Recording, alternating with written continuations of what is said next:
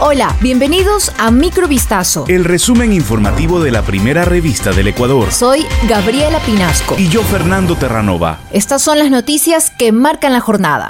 Ecuador le jugó de igual a igual a Países Bajos este viernes y le sacó un empate 1 a 1 en la segunda fecha del grupo del Mundial 2022, donde el anfitrión Qatar volvió a perder y se convirtió en el primer eliminado. El neerlandés Cody Gakpo abrió el marcador a los seis minutos de iniciado el partido en el estadio Califa Internacional en Doha, pero el implacable Ener Valencia lo igualó a los 49 minutos. Fue el tercer tanto del delantero ecuatoriano de 34 años que es el máximo goleador del Mundial. Ecuador llega así a la última fecha del Grupo A con cuatro puntos, los mismos que Países Bajos y uno por encima de Senegal, que este viernes derrotó 3 a 1 al anfitrión Qatar. El presidente de México, Andrés Manuel López Obrador, declaró que la reunión que sostuvo con su homólogo Guillermo Lazo fue productiva, porque reforzaron vínculos de cooperación, pero no cerraron un acuerdo comercial que aún están definiendo mientras que Lazo declaró a su salida del encuentro que la reunión sirvió para estrechar la amistad entre ambos países. En un comunicado, la presidencia de México señaló que en la reunión ambos mandatarios expresaron su satisfacción por el excelente estado que guardan las relaciones bilaterales entre México y Ecuador. Como resultado del encuentro, ambos presidentes coincidieron en la importancia de avanzar en el proceso de negociación para la suscripción del Acuerdo de Integración Productiva México-Ecuador, por lo que instruyeron a sus equipos negociadores a tener en plazo de una semana una propuesta de beneficio para los dos países en los temas relacionados a banano y camarón que permitan el cierre adecuado de la negociación. Un estudio de la Agencia de la ONU para los Refugiados, ACNUR, reveló que el 42% de las mujeres en movilidad humana han sufrido algún tipo de violencia sexual durante su desplazamiento en Ecuador. Este y otros datos forman parte del informe publicado a propósito del Día por la Eliminación de la Violencia contra las Mujeres que se conmemora este 25 de noviembre.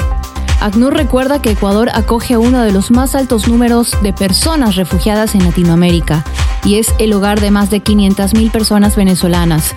De ese número, el 30,4% corresponde a mujeres y el 20,7% a niñas, es decir, más del 51% del total de esta población son mujeres. Estas mujeres están expuestas a algunos factores de riesgo como el desplazamiento forzado, la xenofobia, la falta de oportunidades económicas, la falta de información sobre los servicios disponibles, el consumo de alcohol por parte de sus agresores y la falta de redes de apoyo. La falta de documentos es otro factor de riesgo. Las mujeres en desplazamiento forzado muchas veces enfrentan actitudes negativas del personal de servicio, lo que limita su acceso a la atención en especialidades como salud sexual y reproductiva. Lea esta investigación en vistazo.com.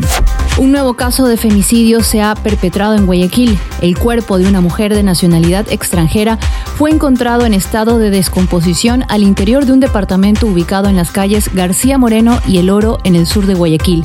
La noche del pasado jueves 24 de noviembre, vecinos del sector alertaron sobre el mal olor que se desprendía de la vivienda. Agentes policiales llegaron al lugar de los hechos y hallaron en completo estado de descomposición el cadáver de una mujer de nacionalidad colombiana, quien llevaba radicada en el país desde hace más de una década. La víctima fue identificada como Mónica Paredes, de aproximadamente 40 años, y hace poco más de dos semanas habría arrendado el inmueble. Dos niñas de 4 y 7 años fueron asesinadas al interior de su hogar en la cooperativa Janet Toral, ubicada al noroeste de Guayaquil, este viernes 25 de noviembre. La madre de las víctimas fue quien halló los cuerpos aproximadamente a las 7 y media de la mañana, envueltos en sábanas y con heridas en sus cuellos, al regresar de acompañar al colegio a otra hija. La Policía Nacional arribó a la escena del delito para llevar a cabo el levantamiento de cuerpos e iniciar una investigación en torno al responsable del hecho. Este crimen ocurre en el Día Internacional de la Eliminación de la Violencia contra la Mujer. En Ecuador, cada 28 horas muere una mujer a causa de la violencia machista. De enero hasta el 15 de noviembre de este 2022, el país registra 272 femicidios, la cifra más alta desde que se tipificó el femicidio en el Código Penal ecuatoriano. Esto fue Microvistazo. El resumen informativo de la primera revista del Ecuador. Volvemos mañana con más. Sigan pendientes a vistazo.com y a nuestras redes sociales.